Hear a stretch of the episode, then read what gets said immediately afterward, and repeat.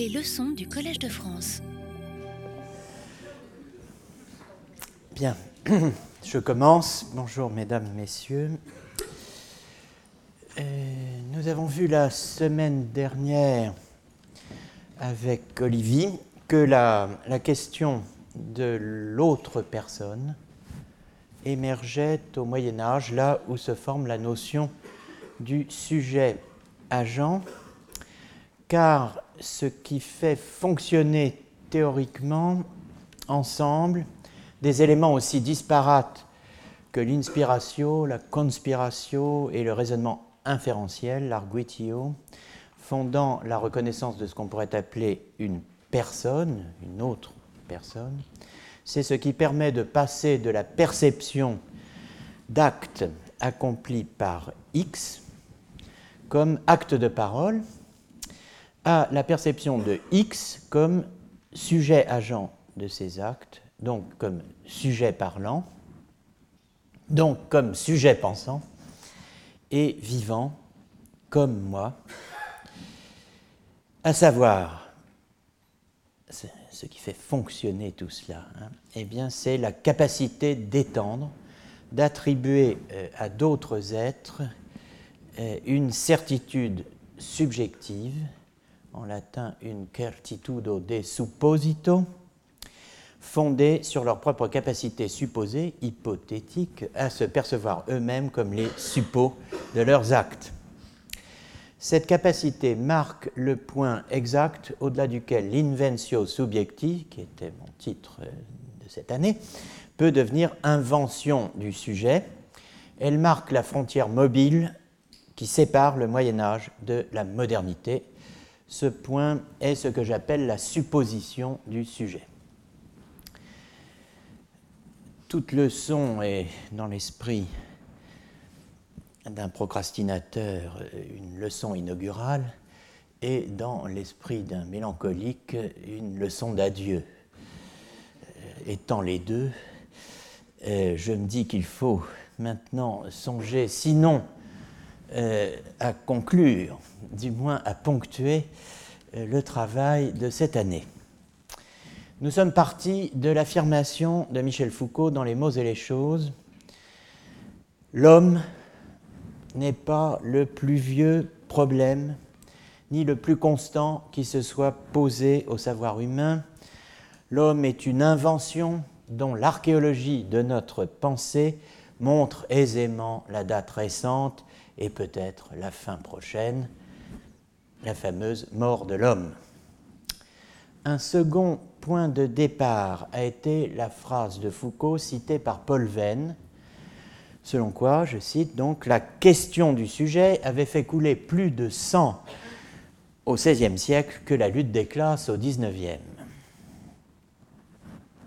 D'emblée, nous avons été confrontés à un problème de chronologie.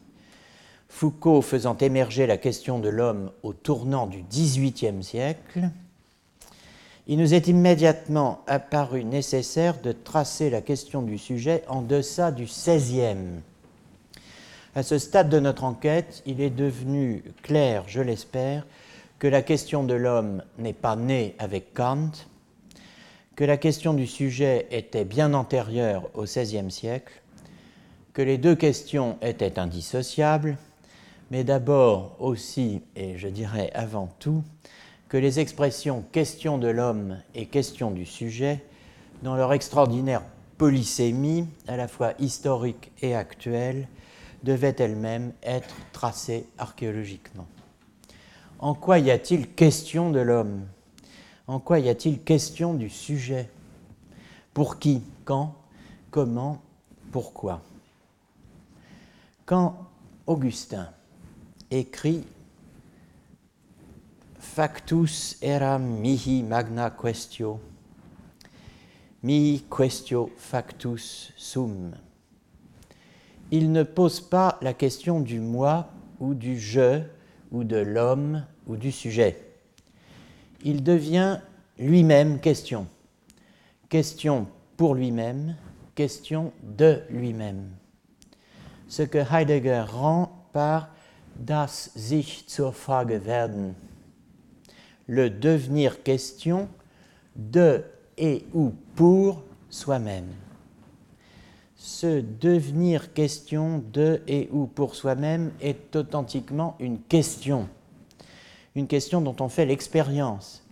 Un questionner, une expérience de question, et la structure qu'il articule et la structure qui l'articule, celle du de et ou pour, est plus originaire que la distinction philosophique entre sujet et objet. La distinction du de et ou pour, c'est, rappelez-vous, euh, la structure du signe, selon Roger Bacon, qui articule toujours cette structure un génitif et un datif. Un signe est toujours un signe de quelque chose pour quelqu'un. Donc le DE euh, et ou pour, hein, de pour, est plus originaire que la distinction philosophique entre subject et object, sujet et objet. Au livre 4 des Confessions, c'est l'expérience de la mort d'un ami de jeunesse. C'est l'expérience de la douleur, du deuil, qui suscite la Frage Erlebnis, au sens de Heidegger, l'expérience de la question. Cette douleur, écrit Augustin, enténébra mon cœur, et partout je ne voyais que mort. La patrie m'était un supplice, la maison paternelle un espace d'étrange infortune. Tout ce que j'avais eu en commun avec lui, sans lui, s'était changé en cruelle torture. Mes yeux je cherchais partout, et il leur était refusé toutes les choses m'était odieuse, car vidée de lui, elle ne pouvait plus, comme de son vivant, me dire, lorsqu'il n'était pas là, Le voici, il va venir. J'étais devenu moi-même, pour moi, une immense question. Factus, eram ipse mihi magna questio. Et j'interrogeais mon âme. Pourquoi était-elle triste? Et pourquoi me troublait-elle si fort? Et elle ne savait rien me répondre. Augustin pose la question du je en devenant lui-même question de et ou pour lui-même. Il ne pose pas la question du je. Quelle référence peut bien avoir une expression comme la question du sujet ou la question de l'homme Ces questions que je dirais majuscules ne sont que des problèmes déguisés ces archi-problèmes auxquels, en lecteur de Collingwood, nous entendons substituer les complexes constitués de questions et de réponses, les fameux CQR. Quelle est la formulation canonique de la question de l'homme? La réponse semble aller de soi. Qu'est-ce que l'homme? Mais qui suis-je? Pourrait aussi bien valoir comme forme canonique où l'on verrait le qui se substituer au quoi, la Wehrheit à la Washeit, la quicité à la quiddité. What am I? Who am I? Les deux questions d'Olson et leurs affidés valent elles aussi aussi bien que qu'est-ce que l'homme comme formulation de la supposée question de l'homme. Foucault a emprunté les deux voies, celle de qu'est-ce que l'homme et celle, mutatis mutandis, du qui suis-je? Dans la thèse de 1961, la question de l'homme se ramène à la question de la logique, logique de Kant, Was ist der Mensch? Qui fait basculer dans l'anthropologie les trois interrogations fondamentales de la métaphysique, de la morale et de la religion. Ceci est le texte bien connu donc de la logique de Kant, le champ de la philosophie dans le sens familier, dans le sens du monde, comme il le dit, donne lieu aux questions suivantes. Que puis-je savoir, que dois-je faire, que faut-il espérer? Was ist der Mensch? Qu'est-ce que l'homme? La métaphysique répond à la première question, la morale à la seconde, la religion à la troisième et l'anthropologie à la quatrième. Mais au fond, l'on pourrait tout ramener à l'anthropologie parce que les trois premières questions se rapportent à la dernière. Dans l'herméneutique du sujet, c'est la question du soi qui est suivi par Foucault sur les pas de Platon et de l'Alcibiade. Aucune des questions dites de l'homme, du sujet, du je ou du moi n'est univoque. Le mode, les circonstances, les protagonistes de leur devenir question, de leur zur Frage werden, restent dans une large mesure eux-mêmes non questionnés. Lors du premier cours, j'avais indiqué que sous le titre d'Inventio Subjecti, je vous invitais, dans le prolongement de ma leçon inaugurale, à faire l'histoire de la triple superstition dénoncée par Nietzsche. Superstition de l'âme, Seelenaberglaube, superstition du sujet et superstition du je ou du moi, Subjekt und Ich Aberglaube. Au terme du parcours, je voudrais euh, souligner quelques points. Le premier est que la question du sujet n'existe pas. On peut en revanche, et dans un premier temps, faire l'histoire de la supposition du sujet, de la transformation du sujet, de l'hypokeimenon aristotélicien en sujet agent, suppôt de la pensée. C'est le programme de l'archéologie du sujet. J'ai cette année jeté les bases d'une archéologie du sujet pensant. J'aborderai l'an prochain celle du sujet voulant. La question du sujet pensant n'est pas née avec Descartes. Elle se laisse articuler dans un quadrilatère médiéval où se composent, s'appellent ou s'enchaînent quatre questions. Première question, qui pense? Autrement dit, qui est celui qui pense en moi? Moi-même, myself, comme le dira Locke, ou selon l'équation kantienne, ça, ou il, ou S, comme le diront Lichtenberg puis Schelling, reformulant le cogito cartésien sous la forme impersonnelle d'un S denkt in mir, ça pense en moi, comme on l'a vu lors du cours du 10 avril. Deuxième question, quel est le sujet de la pensée? Autrement dit, qu'est cela? La chose, la res, das Ding, la liquide, qui en moi, ou qui, moi, ou qui, mienne, cette chose, pense.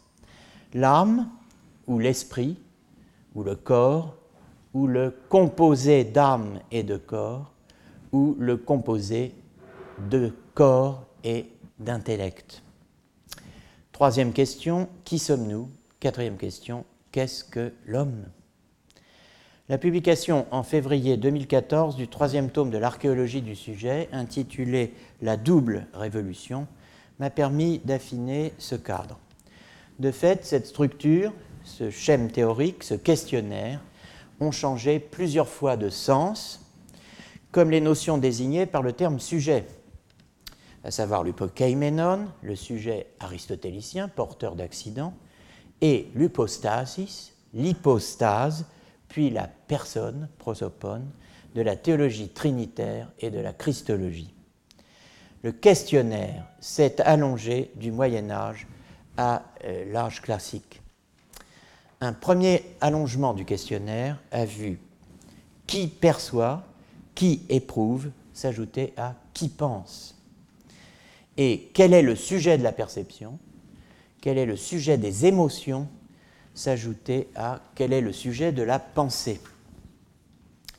Un problème nouveau en est résulté que l'on peut formuler. Y a-t-il un sujet unique de la pensée, de la perception et des émotions?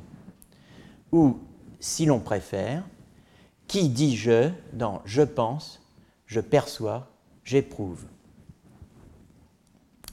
Comme je l'ai montré dans la double révolution, ce problème fait un lien entre le Moyen Âge tardif et l'âge classique, entre les polémiques avéroïstes et un nouvel ensemble de discussions que j'appelle les polémiques cartésiennes.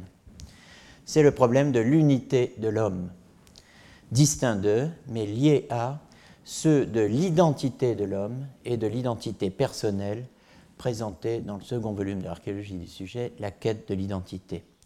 Avec ce problème de l'unité de l'homme, Le questionnaire s'allonge encore en demandant si l'homme est un être un par accident, ou même un être par accident, ens per accidens, ou un être par soi, ens per se. Les maîtres du XIVe siècle posent la question qui s'avérera cruciale en 1641-1645 lors de la querelle d'Utrecht opposant Henricus van Roy, Regius et Descartes aux aristotéliciens calvinistes de l'université d'Utrecht, conduits par leur recteur théologien Gisbert Wout, Wout Voetius. Du XIVe siècle au siècle des modernes, le siècle de Descartes, la matrice est la même, la transition est continue. On a en effet chez les uns comme chez les autres les Parisiens, souvent anglais, du XIVe siècle comme les Hollandais du XVIIe, on a cette matrice-là qui pense, perçoit et éprouve, quel est le sujet de la pensée, de la perception et des émotions? L'homme est-il un ens unum per accidens L'homme n'est-il qu'un agrégat? Qui sommes-nous? Dans leur entre-implication avec leurs enrichissements successifs, les quatre questions qui composent le quadrilatère peuvent servir de formulaire pour questionner la question du sujet de la pensée cerner son a priori historique. Elles peuvent aussi nous permettre de revenir sur le rapport entre question du sujet et question de l'homme chez Foucault et sur la critique foucaldienne de l'anthropologie. Une chose est sûre, si l'on ne prend pas la question du sujet de manière abstraite, comme la question de la liberté avec un grand L ou la question de la vérité avec un grand V, on voit que les complexes questions-réponses s'enchaînent et s'enrichissent de manière ordonnée, selon certaines contraintes conceptuelles, certaines possibilités formelles prédonnées, certains trajets ou parcours tracés d'avance. Comme le suggère le double fléchage, les flèches euh, à double pointe du dispositif, la question qu'est-ce que l'homme? est soit un point de départ, soit un point d'arrivée, soit un point de passage on peut arriver à qu'est-ce que l'homme? Je reprends la formulation la plus générale, à partir de qui sommes-nous, qui inclut qui suis-je et que suis-je, comme dans ce passage des confessions. Alors je me suis tourné vers moi et je me suis demandé, et toi, qui es-tu? Et j'ai répondu, un homme. Et voici à ma disposition un corps et une arme en moi, l'un à l'extérieur, l'autre à l'intérieur. Mais qu'est-ce que l'homme conduit aussi à qui suis-je? Et qui suis-je à qui pense? Et qui pense à quel est le sujet de la pensée? Cette matrice n'est pas foucaldienne.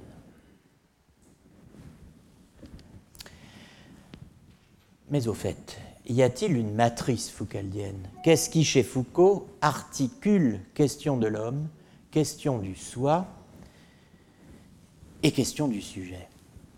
Pour commencer, qu'est-ce que Foucault entend par question du sujet? Au-delà et en deçà de la forme particulière que la dite question revêt au XVIe siècle, au temps des guerres de religion. L'expression question du sujet figure à plusieurs reprises dans l'herméneutique du sujet, le cours professé au Collège de France en 1981-1982. La question fondamentale du cours est le rapport entre sujet et vérité, laquelle est portée par celle du souci de soi de l'epiméleia eautou, préférée par Foucault à celle du gnoti seoton comme question directrice. C'est en s'expliquant sur ce choix que Foucault introduit la question du sujet, en concédant qu'il y a comme un paradoxe à suivre le fil conducteur du souci de soi, cette notion apparemment un peu marginale, plutôt que celui de la connaissance de soi, pour traiter la question des rapports entre sujet et vérité. La question du sujet c'est, pour Foucault la question induite par celle du souci de soi, posée par Socrate dans l'Alcibiade de Platon. Autrement dit, la question du soi, soigneusement distinguée de la question de l'homme ou de la nature de l'homme. Je cite, Il faut s'occuper de soi. Mais alors se pose la question, quel est donc ce soi dont il faut se soucier quand on dit qu'il faut se soucier de soi Arrêtons-nous un instant sur ce point. La question du sujet est une question, pas un problème traditionnel, mais une question qui se pose, qui est effectivement posée à un moment donné, dans un texte donné, l'Alcibiade, dans un contexte donné, par un protagoniste donné, Socrate, en l'occurrence. Une question posée sous une certaine forme, comme question du soi. La question du sujet en tant que question du soi n'est pas la question de l'homme. Foucault insiste. Foucault invite ses auditeurs à lire attentivement avec lui le passage de l'Alcibiade où Socrate pose la question du soi, passage qui ne livre tout son sens qu'à bien distinguer ce qui y fait réellement question. Non pas l'homme, comme le suggère pourtant le sous-titre du dialogue donné dans l'Antiquité tardive, mais bien le soi-même, comme on peut le voir si l'on considère le raisonnement impliqué par la question. Je cite, c'est le point 12b dans mes planches, c'est donc le point B au tableau. Foucault, quand vous voyez le développement de toute la dernière partie du texte, la question que pose Socrate et qu'il essaie de résoudre n'est pas tu dois t'occuper de toi. Or, tu es un homme. Donc, je pose la question, qu'est-ce qu'un homme? La question posée par Socrate est beaucoup plus précise, beaucoup plus difficile, beaucoup plus intéressante. Elle est, tu dois t'occuper de toi, mais qu'est-ce que c'est que ce soi-même? Auto, auto, auto. Qu'est-ce que c'est toi-même? Puisque c'est de toi-même que tu dois t'occuper. Autrement dit, la question du sujet et la question du soi, en tant qu'elle est non seulement distincte de, mais irréductible à la question de l'homme. So far, so good. Pourquoi, cela dit, parler de question du sujet C'est ce qui intéresse l'archéologie du sujet. L'invention de la question du sujet fait partie de l'histoire de la subjectivité. La chose n'est pas neutre. En effet, si le sujet est déjà chez Platon, si la question du sujet est platonicienne et posée comme telle par Socrate, les vacances. Il n'y a plus en fait d'archéologie du sujet qu'à ajouter quelques notes de bas de page à l'Alcibiade. On connaît la formule de Whitehead qui disait qu'au fond, euh, si l'on voulait caractériser d'une façon précise et sur euh, l'ensemble de la tradition philosophique européenne, on pourrait dire qu'elle consiste simplement dans une série de notes de bas de page à Platon. Alors, l'archéologie du sujet, quelques notes de bas de page à l'Alcibiade.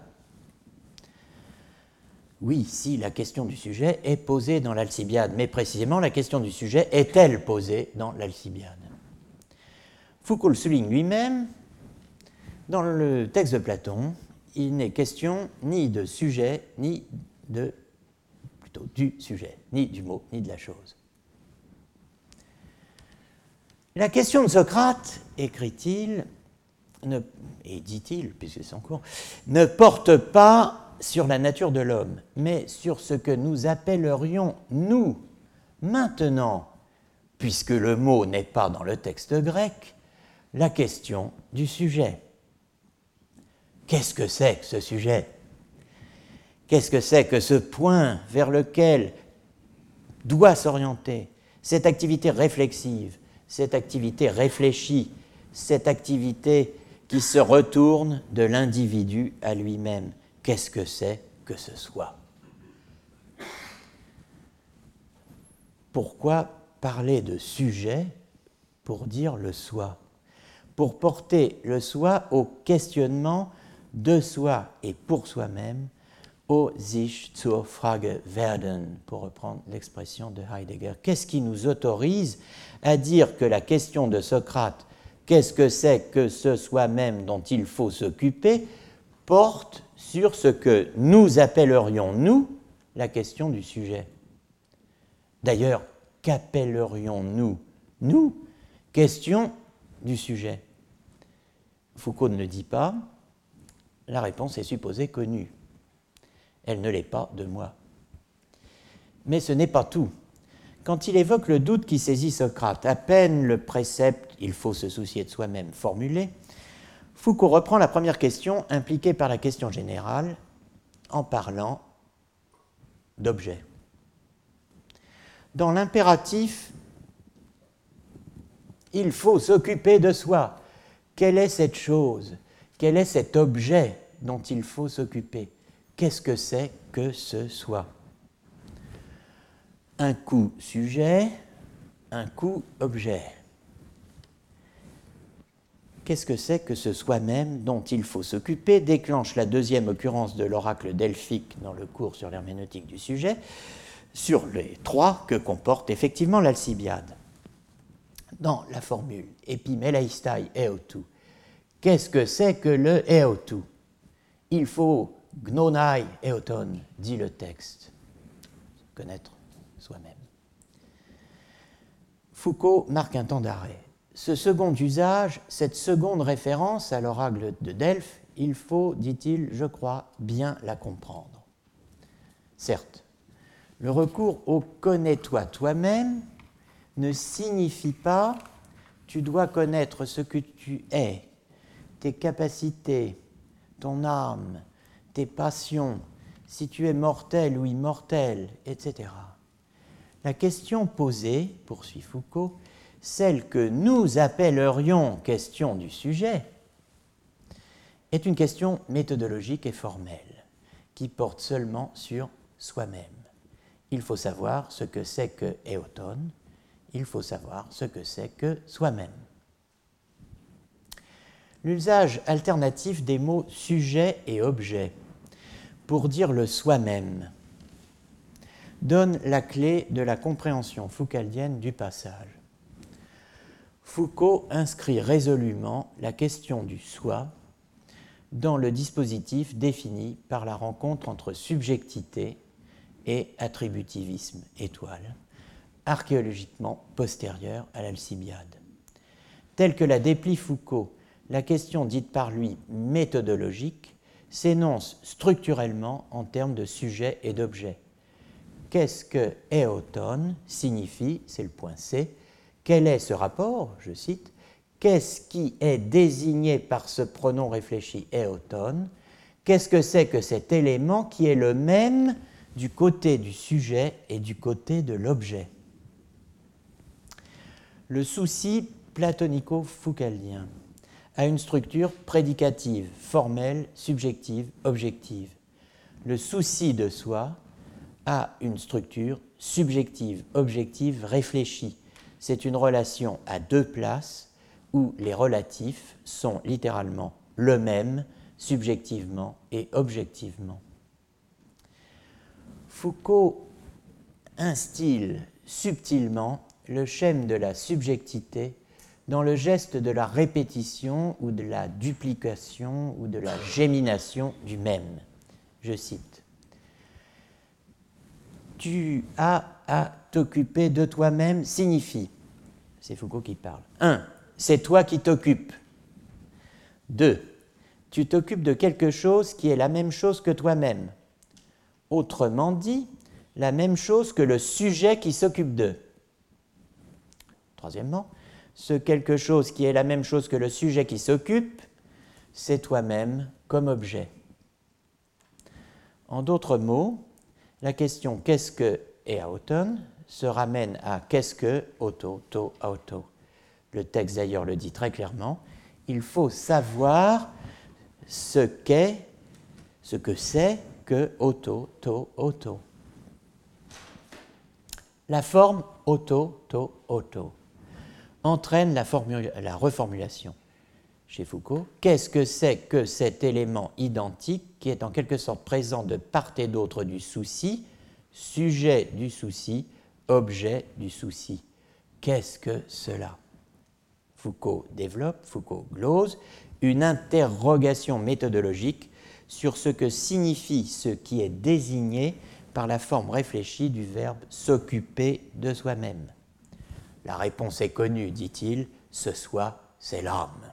Elle réside dans ce que Foucault appelle le couplage éotone-psyché. Je cite Je passe, si vous voulez, tout de suite à la réponse, dit-il.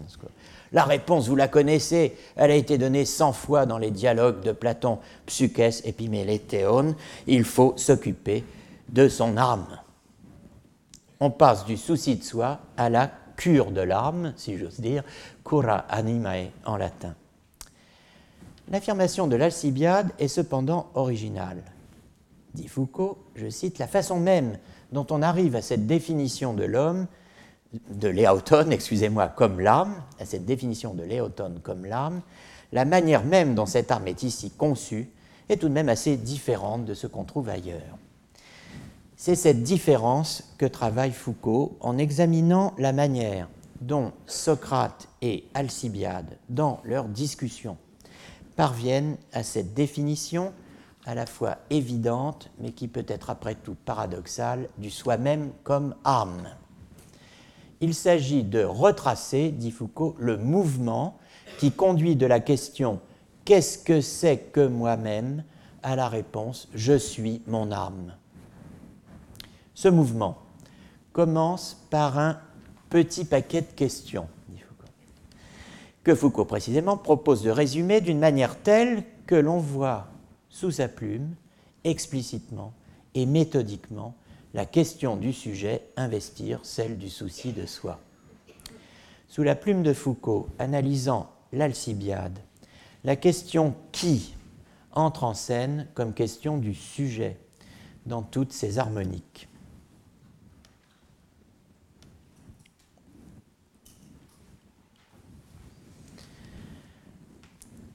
Je dirais que, vu par Foucault, le mouvement qui conduit de qu'est-ce que c'est que moi-même? à je suis mon âme est celui où s'énonce la question du sujet entendu comme sujet parlant. La question du sujet entendu comme sujet de la parole, la question du sujet de la parole comme acte, la question du sujet de l'action. Deuxième point, chaque étape de l'analyse correspond à un investissement rétrospectif du texte platonicien par la conjonction de la subjectivité et de l'attributivisme étoile. Je cite Foucault. Lorsqu'on dit Socrate parle à Alcibiade, qu'est-ce que cela veut dire? La réponse est donnée. On veut dire que Socrate se sert du langage. Cet exemple simple est en même temps très significatif. La question posée, c'est la question du sujet. Fin de citation. Suivons l'analyse. On part d'une situation d'interlocution. Socrate parle à Alcibiade. Qu'est-ce que cela veut dire? Dit Socrate que parler à Alcibiade. Foucault traduit, c'est-à-dire quel est le sujet que l'on suppose lorsqu'on évoque cette activité de parole qui est celle de Socrate à l'égard d'Alcibiade. Je n'invente rien. La supposition du sujet au principe de l'acte de parole, ce sont les mots de Foucault. On croirait lire une des prémices de la description nietzschéenne de la grammatische Gewohnheit, œuvrant aux côtés de la superstition du logicien pour imposer la fiction d'un moi sujet, principe et cause. Mais poursuivons. Il s'agit par conséquent de faire passer dans une action parlée le fil d'une distinction qui permettra d'isoler, de distinguer le sujet de l'action et l'ensemble des éléments, les mots, les bruits, etc., qui constituent cette action elle-même et qui permettent de l'effectuer. Et Foucault d'insister, il s'agit en somme, si vous voulez, de faire apparaître dans son irréductibilité le sujet. Sujet de l'action, instrument de l'action, objet de l'action. C'est tout le dispositif du sujet agent de la pensée et de l'action que Foucault lit dans l'Alcibiade. Cette espèce de fil, écrit-il, que la question socratique fait passer entre l'action et le sujet, on va le voir utiliser, appliqué dans un certain nombre de cas, cas qui sont faciles et évidents et qui permettent de distinguer dans une action le sujet de tous les instruments, outils, moyens techniques qu'il peut mettre dans une action. Sujet d'action, sujet d'instrument, deux notions dont Foucault tire chez Platon, dans l'Alcibiade, l'ensemble du dispositif président à la naissance du sujet. Soit une situation où le corps fait quelque chose, page 55 du cours. La question est, quel est l'élément qui se sert du corps? Ce n'est pas le corps lui-même. Le corps ne peut pas se servir de soi. Ce n'est pas non plus l'homme en tant que composé d'une arme et d'un corps, puisque même à titre de composé d'un tout, le corps ne peut se servir de lui-même. Le seul élément qui effectivement se sert du corps, des parties du corps, des organes du corps, et par conséquent des instruments, et finalement va se servir du langage, eh bien c'est l'âme, et ça ne peut être que l'âme. Le sujet, c'est donc l'âme. Je cite, page 55 du cours, donc le sujet de toutes ces actions corporelles, instrumentales, langagières, c'est l'âme. L'âme en tant qu'elle se sert du langage, des instruments et du corps. Ce n'est pas l'âme du Phédon, dit Foucault, prisonnière du corps, ni l'attelage ailé du Phèdre, ni l'âme de la République, architecturée selon une hiérarchie d'instances qu'il faudrait harmoniser. C'est l'âme qu'on pourrait dire sujet-agent. L'âme uniquement en tant qu'elle est sujet de l'action, je cite, l'âme en tant qu'elle se sert du corps, des organes du corps, de ses instruments, etc.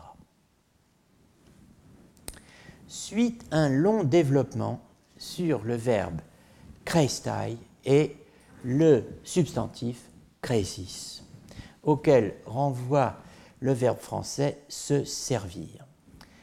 Kreistai, c'est en user, se conduire, se comporter d'une certaine manière, en user bien ou mal avec quelqu'un, autant qu'user de ou utiliser quelque chose.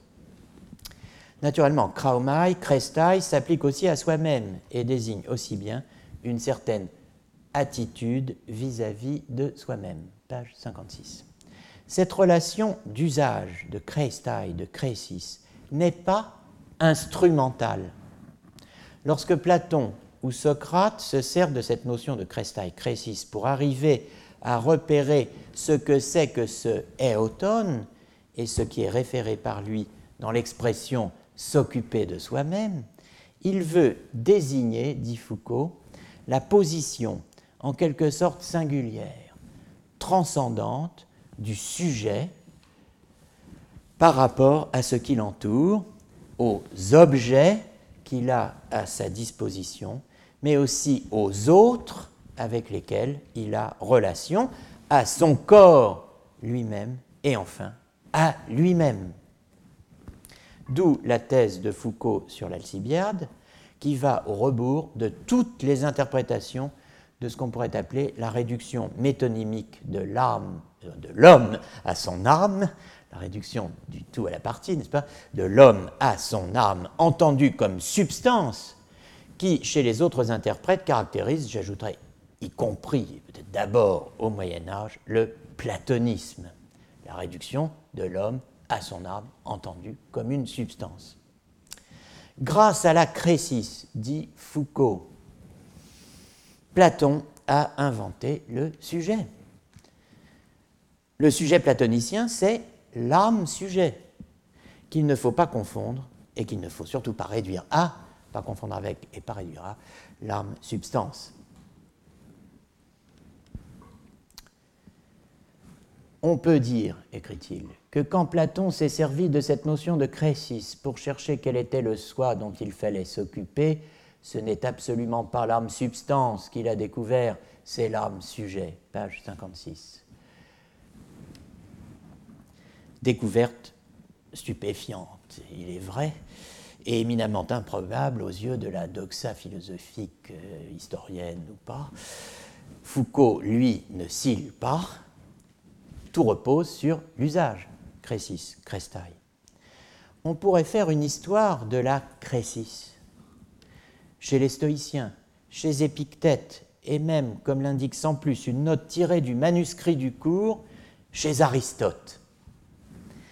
Avec les stoïciens, la crésis est au centre de la théorie et de la pratique du souci de soi. Et ce centre, dit Foucault, c'est la notion être sujet de.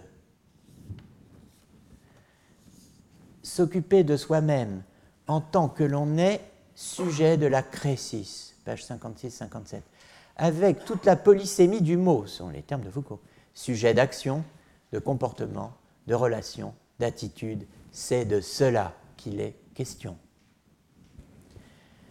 Tout est, de ce point de vue, donc, dans l'Alcibiade qui est le dialogue le plus important de Platon du point de vue euh, qui nous occupe. L'âme comme sujet et non pas du tout l'âme comme substance.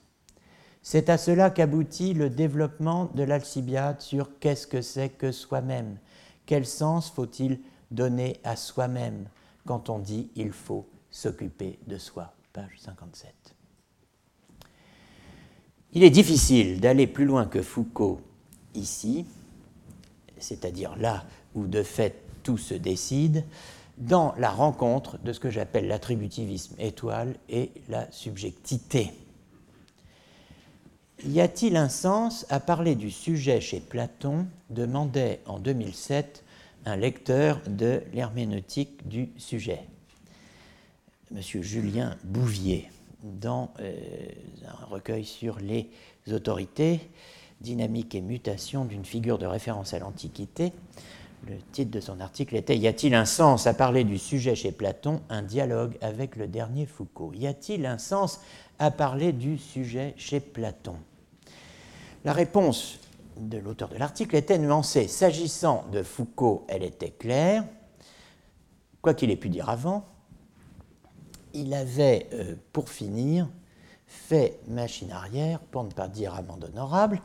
De fait, dans le retour de la morale, le retour de la morale, publication posthume, trois jours euh, après sa mort, de l'entretien accordé par Michel Foucault à Barbedette et Scala le 29 mai 1984 à la question À vous lire, on retient l'impression qu'il n'y aurait pas de théorie du sujet chez les Grecs.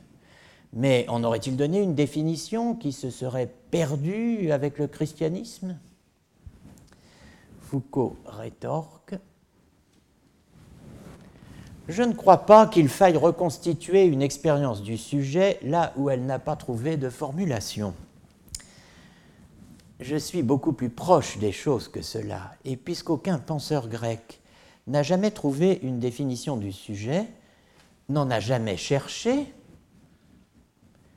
je dirais tout simplement qu'il n'y a pas de sujet. Ce qui ne veut pas dire que les Grecs ne se soient pas efforcés de définir les conditions dans lesquelles serait donnée une expérience qui n'est pas celle du sujet, mais de l'individu, dans la mesure où il cherche à se constituer comme maître de soi. Il manquait à l'Antiquité classique d'avoir problématisé la constitution de soi comme sujet.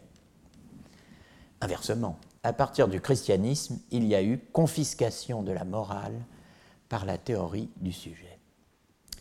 Cette réponse est remarquable à plus d'un titre. Elle nous montre un Foucault souscrivant à ce que j'appelle la contrainte de Skinner, après Rorty, un Foucault proche de Heidegger quand il écrit que pour les Grecs, l'homme n'est absolument pas un sujet, ce pourquoi l'étant non humain ne peut non plus jamais avoir pour eux le caractère de l'objet.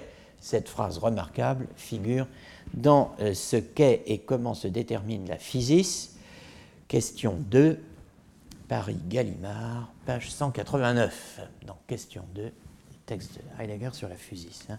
Pour les Grecs, l'homme n'est absolument pas un sujet. Cela posé, on ne peut archéologiquement souscrire à l'affirmation que l'Antiquité classique n'a pas problématisé la constitution de soi comme sujet. Elle a précisément, sur la base de ce que Foucault appelle le couplage éotone-psyché, rejeté avec Augustin toute assimilation de l'âme à un sujet jetant par là même les bases de siècles de réflexion, d'analyse, qui ont rendu possible, à travers l'affrontement des modèles augustiniens, périchorétiques et aristotéliciens de l'âme, qu'ils soient thomistes ou avéroïstes, l'émergence médiévale du sujet comme sujet de pensée, de parole et d'action. J'ajouterai que si Foucault dit vrai en refusant pour finir de je cite, reconstituer une expérience du sujet là où elle n'a pas trouvé de formulation, s'il dit vrai en refusant cela, la même thèse doit valoir euh, pour l'importation de la relation sujet-objet comme telle. Mais nous n'avons pas le temps d'insister sur ce point. Je synthétise. Il n'y a pas de sujet chez Platon. Il y a en revanche, dans la tradition interprétative de l'Alcibiade, un complexe de questions-réponses indispensable à une lecture archéologique de la question du soi. Car il y a bel et bien une, à dire vrai, euh, et évidemment plusieurs questions du soi. La plus massive et la plus évidente est celle de la signification des termes auto, 129a8 dans le texte de Platon, et auto, to, auto, 129 B1 et 130 D4. La distinction entre soi, auto, et soi-même, auto, to, auto, et celle qu'elle commande entre se connaître et se connaître soi-même, voire comme le fait Proclus, plus fidèle que Damasius à la lettre du texte, la distinction entre le soi, le soi-même et le soi-même individuel, auto, soi, auto, to, auto, soi-même, auto, to, auto, et Caston, le soi-même individuel.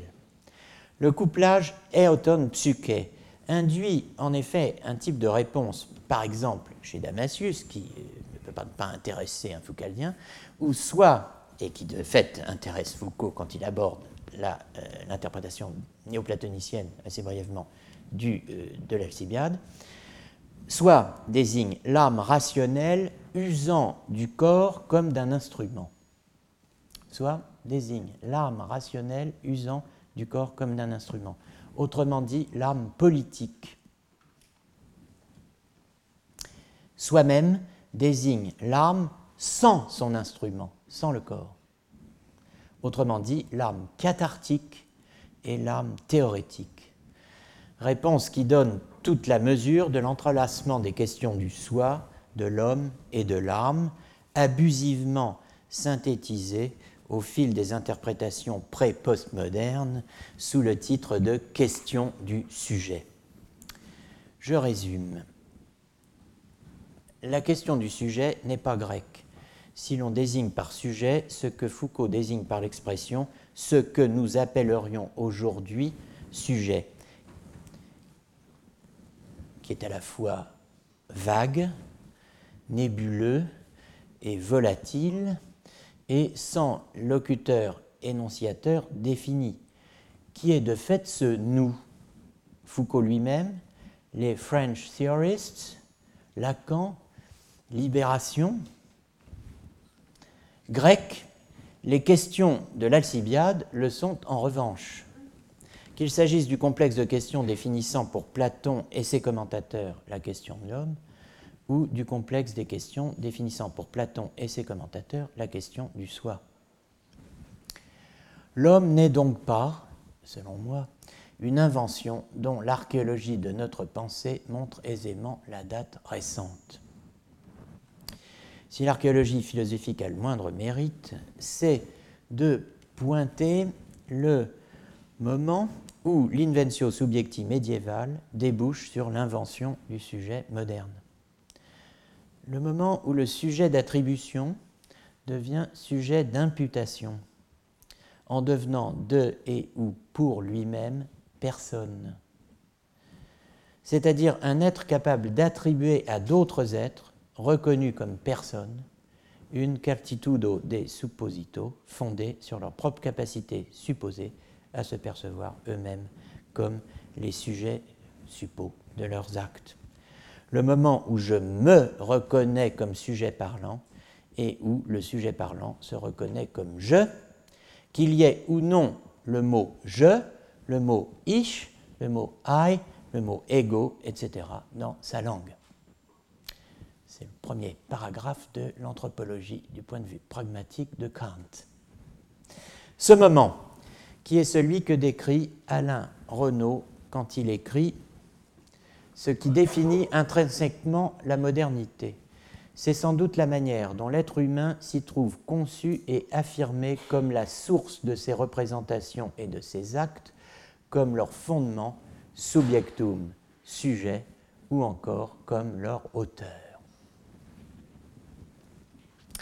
Ce moment que décrit Alain Renaud est celui qui, selon moi, définit extrinsèquement le Moyen Âge par dénomination causale, comme la période où se met en place la matrice, l'ensemble des conditions, bref, l'a priori historique, qui rend nécessaire cette forme de pensée, que Renaud ne peut d'ailleurs définir qu'à reprendre le mot subjectum pour exprimer ce qui est à la fois une source, un fondement et un auteur de représentation et d'actes, autrement dit de pensée, de parole, de désir, d'action, je n'ajoute pas d'omission. Ce moment est tout sauf récent. La question du sujet n'est pas la question qui a fait couler plus de sang au XVIe siècle que celle de la lutte des classes au XIXe. Ce n'est pas non plus celle que Foucault découvre dans l'Alcibiade, répétant dans sa lecture, sans le vouloir évidemment s'en rendre compte, le geste que Nietzsche décrit sous le double anathème de l'habitude grammaticale et de la superstition des logiciens. La question du sujet, c'est archéologiquement celle qui fait que l'on, et on est le mot, que l'on place sous la même dénomination de question du sujet, premièrement, la capacité de se constituer en sujet religieux capable d'accéder à Dieu sans la médiation de l'Église, ce que nous avons vu au début de l'année. Deuxièmement, la liquidation du sujet pseudo-souverain réclamé par une nouvelle écriture de l'histoire, voire une nouvelle manière de vivre. Et troisièmement, l'herméneutique du sujet censé couronner un travail où l'usage des plaisirs croiserait une réflexion sur subjectivité et vérité. Tant de questions, j'en ai mentionné trois, il y en aurait d'autres, dans une question, fut-elle celle du sujet, une coupe budgétaire s'impose, à tout le moins un peu de clarté conceptuelle. Il n'y a pas d'archéologie philosophique sans déconstruction. Dans le cours marbourgeois du semestre d'hiver 1923-1924, Einführung in die phänomenologische Forschung, introduction à la recherche phénoménologique, primitivement annoncé sous le titre Le commencement de la philosophie moderne, le cours de Heidegger sur Descartes, mais aussi le coup d'envoi d'une critique de Husserl axée sur, pour citer Heidegger, la défiguration husserlienne des découvertes phénoménologiques par le souci de certitude provenant de Descartes. Eh bien, dans ce cours, Heidegger a clairement défini la tâche de la déconstruction.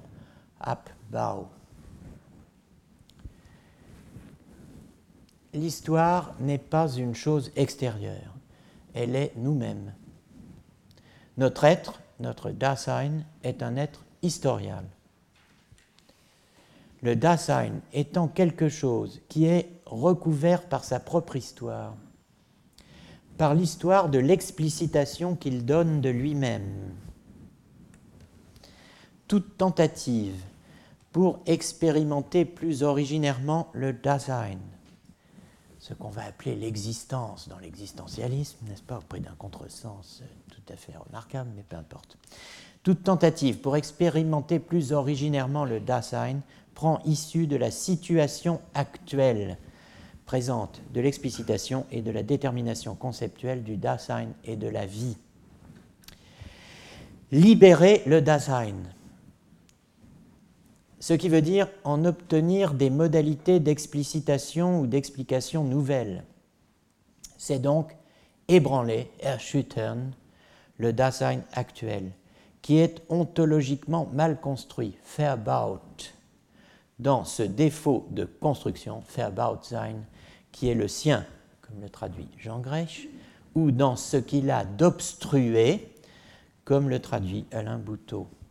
Ébranlement qui rend possible une déconstruction définie comme, alors voilà comment Heidegger définit la déconstruction dans le cours marbourgeois Einführung in die phänomenologische Forschung, définie comme le fait de reconduire, de ramener à leur sens originaire les catégories fondamentales conscience, personne et sujet.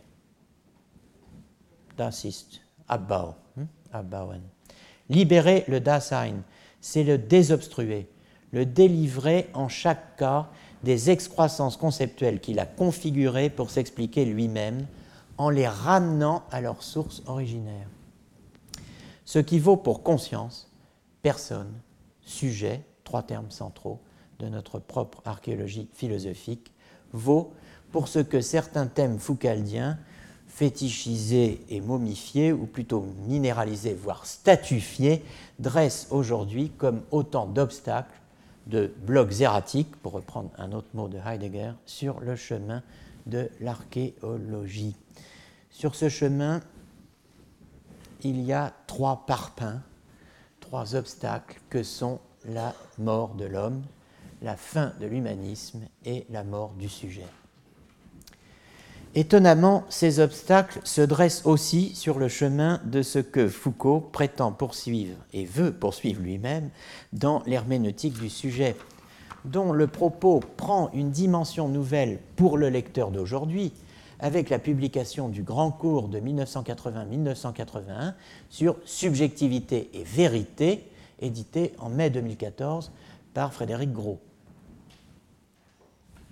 La mort de l'homme l'expression la mort de l'homme a fait Flores. Elle doit cependant plus à la plume de Malraux qu'à celle de Foucault, comme vous le savez. C'est dans La tentation de l'Occident que Malraux, en effet, fait dire à l'un de ses personnages, le chinois Ling, écrivant à un occidental La réalité absolue a été pour vous Dieu, puis l'homme, mais l'homme est mort et vous cherchez avec angoisse à qui vous pourriez confier son étrange héritage. Vos petits essais de structure pour des nihilismes modérés ne me semblent plus destinés à une longue existence. Sacré Malraux. Dans Les Conquérants, on lit encore que, alors 49, hein, le drame actuel de l'Europe, c'est la mort de l'homme. La mort de l'homme n'est donc pas, loin s'en faut, une formule frappée par Foucault, qu'il sait et le dit d'ailleurs ici ou là. Mais l'idée en est chez lui ancienne et indissociable d'une fréquentation de celui que, dans Par-delà bien et mal, aphorisme 210, Nietzsche appelait le grand chinois de Königsberg, non plus Ling, mais Immanuel Kant.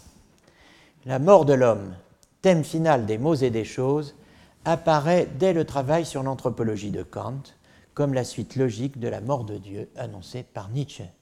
Dès sa thèse complémentaire de 1961, Foucault écrit en effet L'entreprise nietzschéenne pourrait être entendue comme point d'arrêt enfin donné à la prolifération de l'interrogation sur l'homme. La mort de Dieu n'est-elle pas en effet manifestée dans un geste doublement meurtrier qui, en mettant un terme à l'absolu, est en même temps assassin de l'homme lui-même. car l'homme, dans sa finitude, n'est pas séparable de l'infini dont il est à la fois la négation et le héros. C'est dans la mort de l'homme que s'accomplit la mort de Dieu. Mais il y a plus général que la mort de l'homme et que la mort de Dieu. Cette mort suprême, cette mort attrape tout, c'est la mort du sujet. Dans Naissance d'un monde, un entretien de 1969 avec Jean-Michel Palmier, euh, auquel j'aimerais rendre un hommage amical maintenant, n'est-ce pas? Euh, qui a été le premier auteur d'un travail sur les écrits politiques de Heidegger, à une époque où personne n'en parlait, paru dans la collection blanche de Lerne il y a de cela une éternité. En tout cas, dans Naissance d'un monde, un entretien de 1969 avec Jean-Michel Palmier, Foucault déclare Il n'y a pas à s'émouvoir particulièrement de la fin de l'homme. Elle n'est que le cas particulier, ou si vous voulez, une des formes visibles d'un décès beaucoup plus général. Je n'entends pas par cela la mort de Dieu, mais celle du sujet, du sujet majuscule, du sujet comme origine et fondement du savoir, de la liberté, du langage et de l'histoire. On peut dire que toute la civilisation occidentale a été assujettie. Et les philosophes n'ont fait qu'en établir le constat en référant toute pensée et toute vérité à la conscience, au moi, au sujet. La mort de l'homme, c'est la fin de l'humanisme, la fin de l'assujettissement. À la question qu'est-ce que l'humanisme? Agité, c'est le mot, dans un entretien avec des lycéens paru en 1971 dans Actuel. Bon, enfin, ceux qui ont mon âge, ou celles, apprécieront. Donc, euh, Foucault donne une réponse axée sur l'inventaire des souverainetés assujetties et le double sens du mot sujet, homologuant l'un par l'autre, un sens par l'autre, soumission et souveraineté.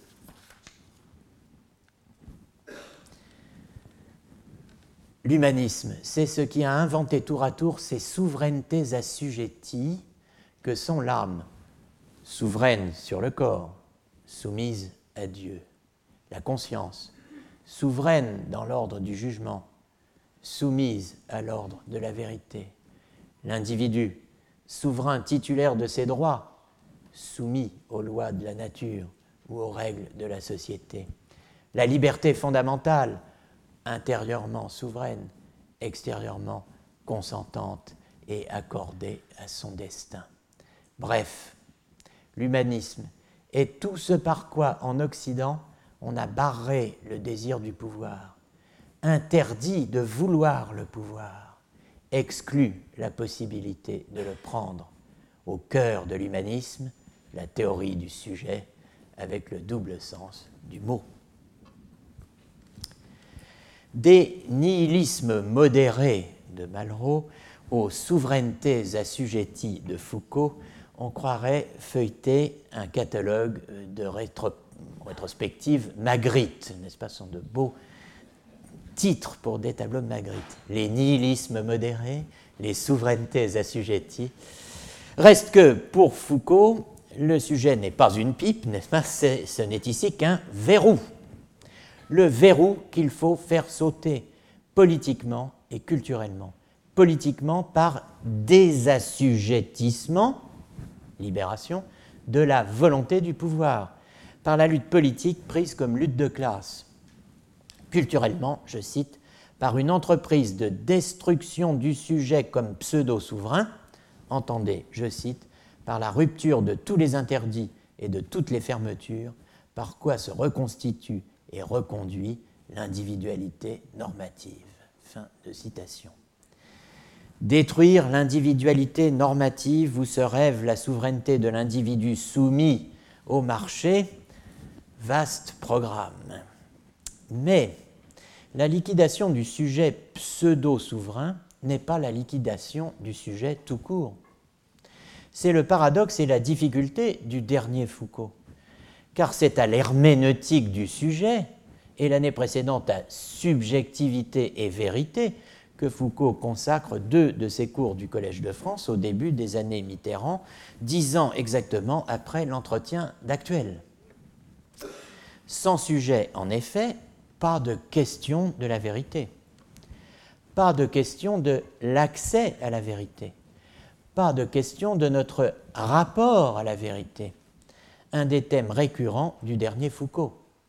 La question fondamentale même qu'il voudrait poser si l'on en croit le passage de l'herméneutique du sujet, où le 3 février 1982, répondant pour la première fois aux questions du public sur ce qu'un interlocuteur anonyme a appelé mise en rivalité du souci de soi et du modèle cartésien, Foucault décrit comme le thème fondamental de la philosophie antique.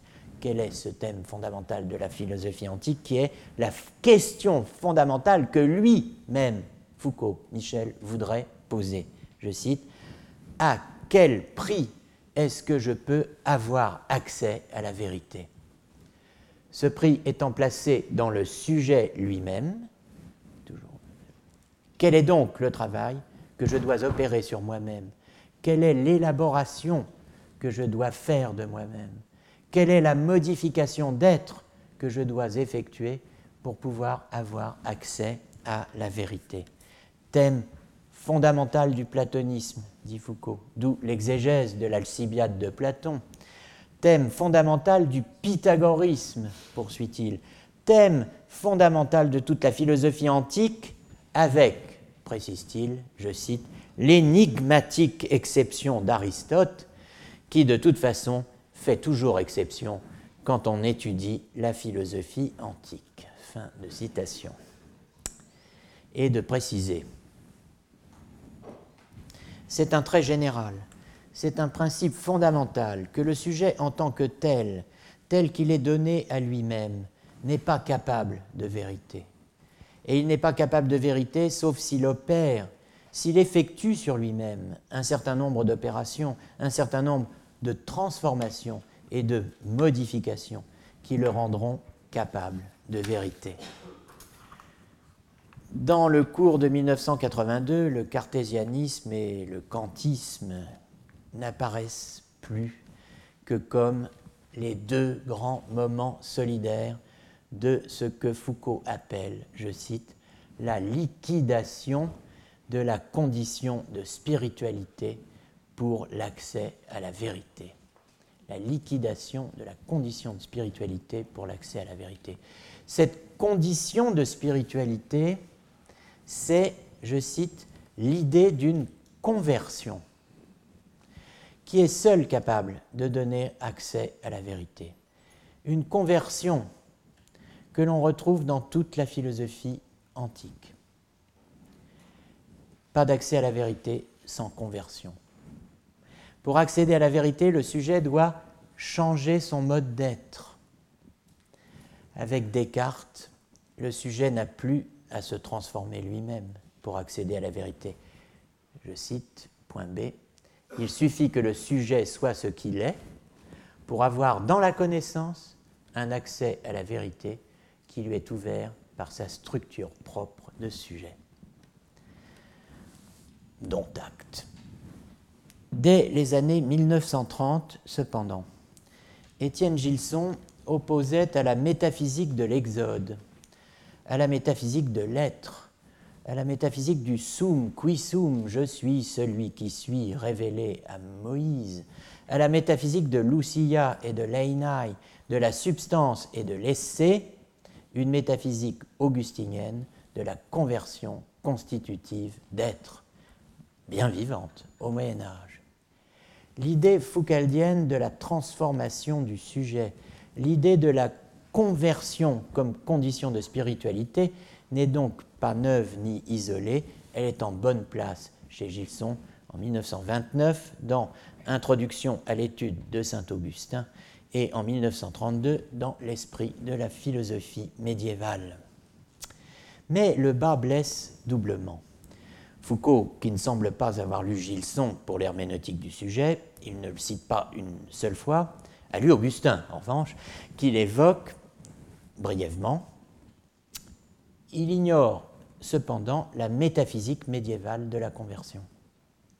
Car comme tant d'autres, il fait l'impasse sur le Moyen Âge.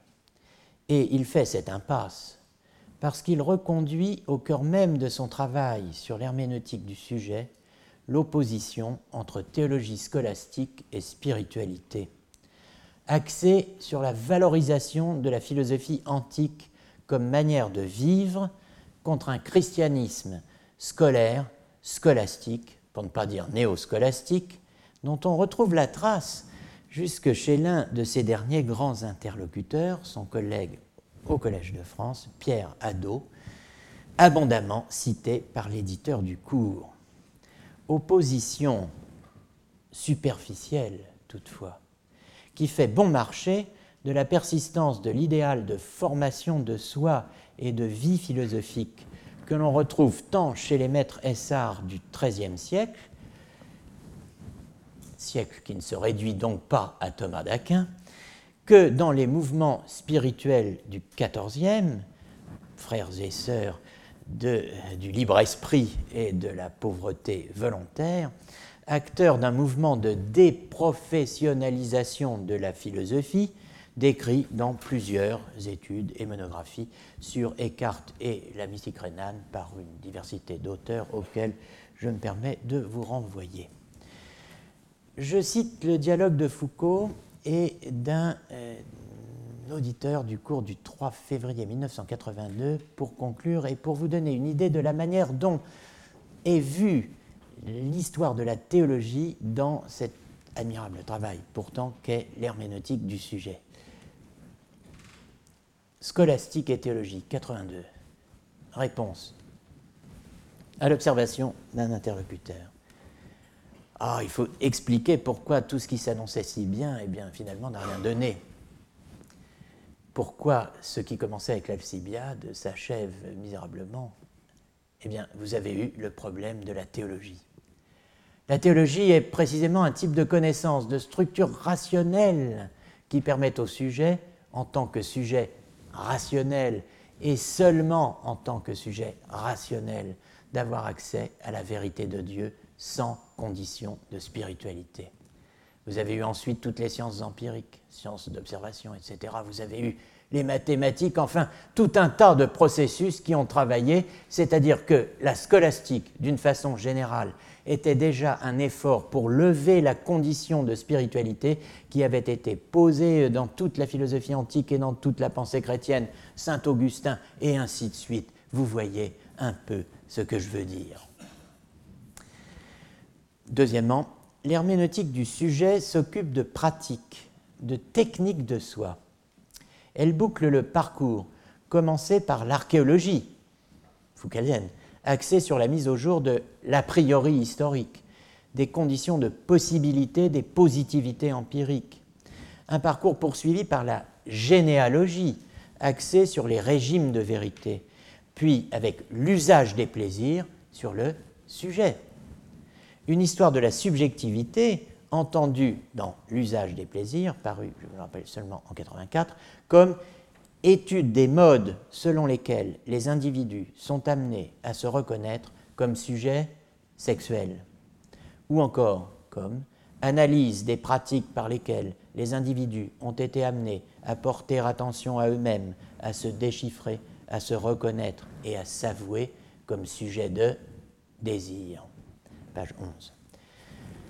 Sujet de désir ou sujet de vérité Sujet de désir et ou sujet de vérité.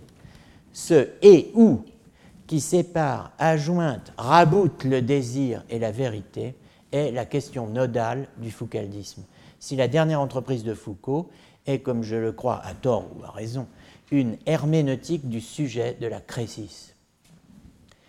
Poursuivant l'année prochaine notre travail d'archéologie du sujet sur le chemin de la déconstruction de cette Habbao qui n'est ni destruction ni liquidation, où nous retrouverons Platon, Aristote, Plotin, Porphyre, la scolastique, Descartes, Kant, tous nos petits amis, mais aussi les pères grecs et les controverses christologiques des premiers siècles du christianisme.